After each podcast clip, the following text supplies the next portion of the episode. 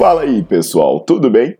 Bem-vindos ao Fitcast, Fitness com Cérebro. Eu sou Paulo Gentil, doutor em Ciências da Saúde, autor de best-sellers sobre emagrecimento, hipertrofia. Eu sou professor e pesquisador.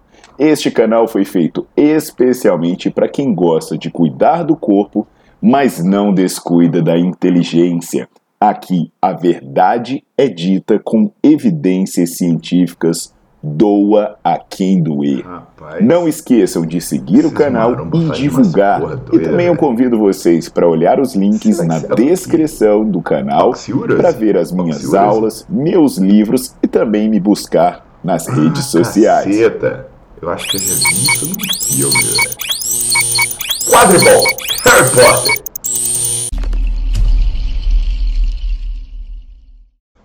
Ah, meus queridos, meus queridos, a vida é dura, né? De quem estuda, de quem quer ser raiz, porque Ave Maria, é, caraca, as coisas são doideira, né? Eu fico vendo essa galera usando variação de exercício e, e assim, dá uma olhada, é, acompanha comigo aqui antes de começar.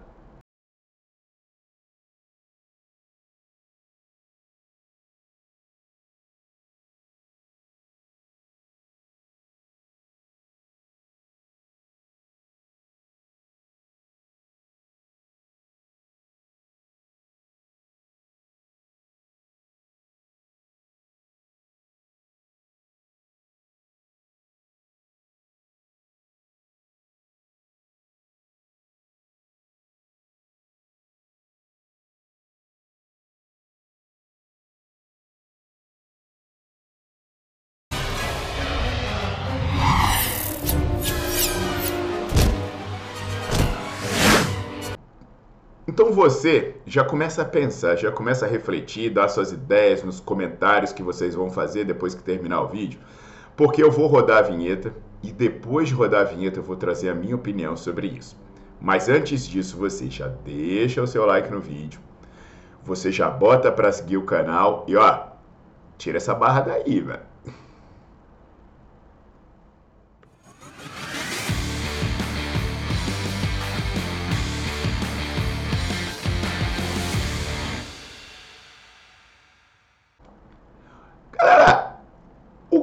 Os invencionistas fazem quando eles estão sem criatividade para inventar exercício maluco? Vocês sabem me dizer? Tá, então eu vou contar para vocês. É simples. Eles pegam algo que já existe, que é velho pra cacete, e aí eles relançam de uma maneira muito maluca. Um exemplo disso, né? Eu já falei aqui sobre Sissy Squat. Tem um vídeo mais antigo que eu explico que o Sissy Squat vai destruir o seu joelho. Explico, né, aquela variação maluca antiga. Aí depois o nego requentou ele, fez ele pior ainda, mandou ele num rec, essas coisas doidas. Então você vê que tem umas coisas antigas que nego requenta para fazer doideira. O que os mais bem-humorados né, chamam de agachamento Harry Potter, agachamento com a barra dando uma roçadinha, agachamento Oxiurus e agachamento não sei das quantas, é um exercício que existe e ele tem um nome de Jefferson Squats ou agachamento Jefferson. Esse movimento ele está no rol de exercícios de importantes associações esportivas. E aí ele tem aplicações pontuais em treinamentos de vários atletas. Agora, o que eu quero discutir aqui com vocês é sobre a sua real utilidade e sobre a sua utilização inadequada. Então, o que, que acontece nesse movimento, né?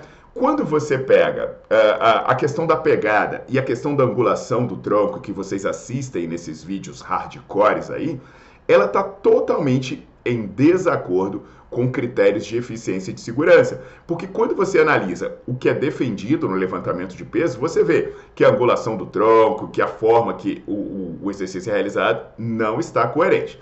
Mas antes de discutir a técnica, né, a gente tem que primeiro perguntar o que o querido boxer gosta sempre de trazer o questionamento para vocês, que é: para que isso, jovem? Para que isso, jovem? Ah, é para trabalhar rotação? Gente, não é para trabalhar rotação. Por quê? Porque você vai lembrar da física, né? A sobrecarga está incidindo aqui no sentido vertical. Você lembra da força da gravidade. Então você tem, na verdade, uma força compressiva. A rotação, a, se você porventura fizer a rotação associada a essa força compressiva, isso é um mecanismo importante de lesão. Eu até tenho uma aula sobre coluna no Netflix em que eu explico isso. Então, pelo amor de Deus, não pense que isso é um trabalho de rotação, que isso vai contra qualquer é, é, lei de, de física e ainda pode ser perigoso. As pessoas vão dizer que é enfatizar posteriores. Pelo amor de Deus, isso não vai rolar, galera. Porque o que, que você percebe nesse exercício? Principal, as principais ações que estão tendo são extensões de joelho e extensão de quadril.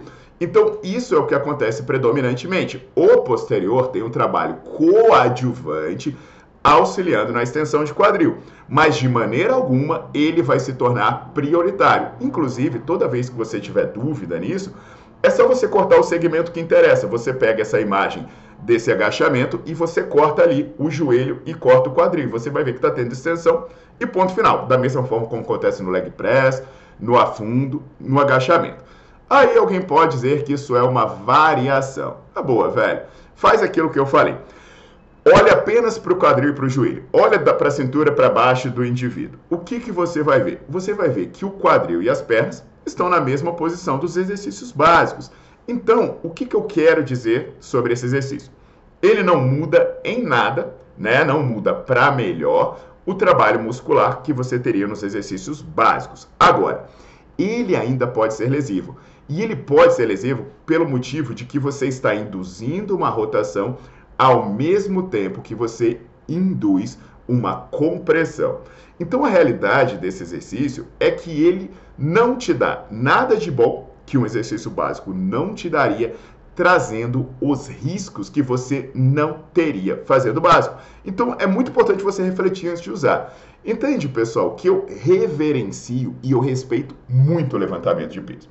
Sabe? Eu acho muito massa, eu me amarro em levantamento de peso. Mas o problema é que a galera usa inadequadamente as técnicas.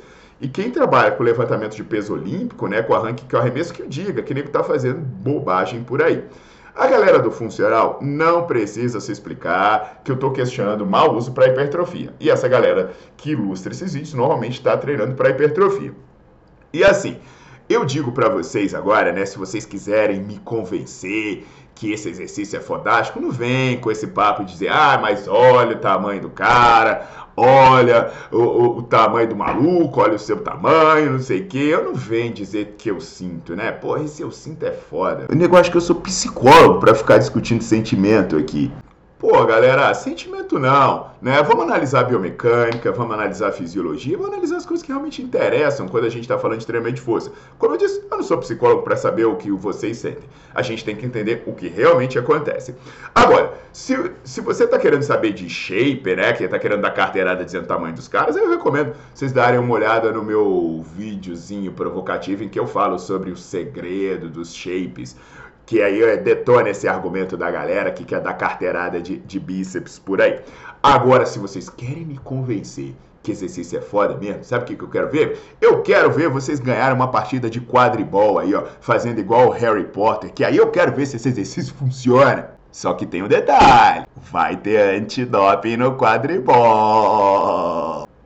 Galera. Para fazer o que funciona, sem frescura, sem invenção. Se você é estudante ou profissional da área da saúde, vai assinar o Nerdflix, que ali tem coisa boa, cientificamente embasada, e para de copiar a maluquice que você vê por aí, tá bom? Até a próxima, meus queridos!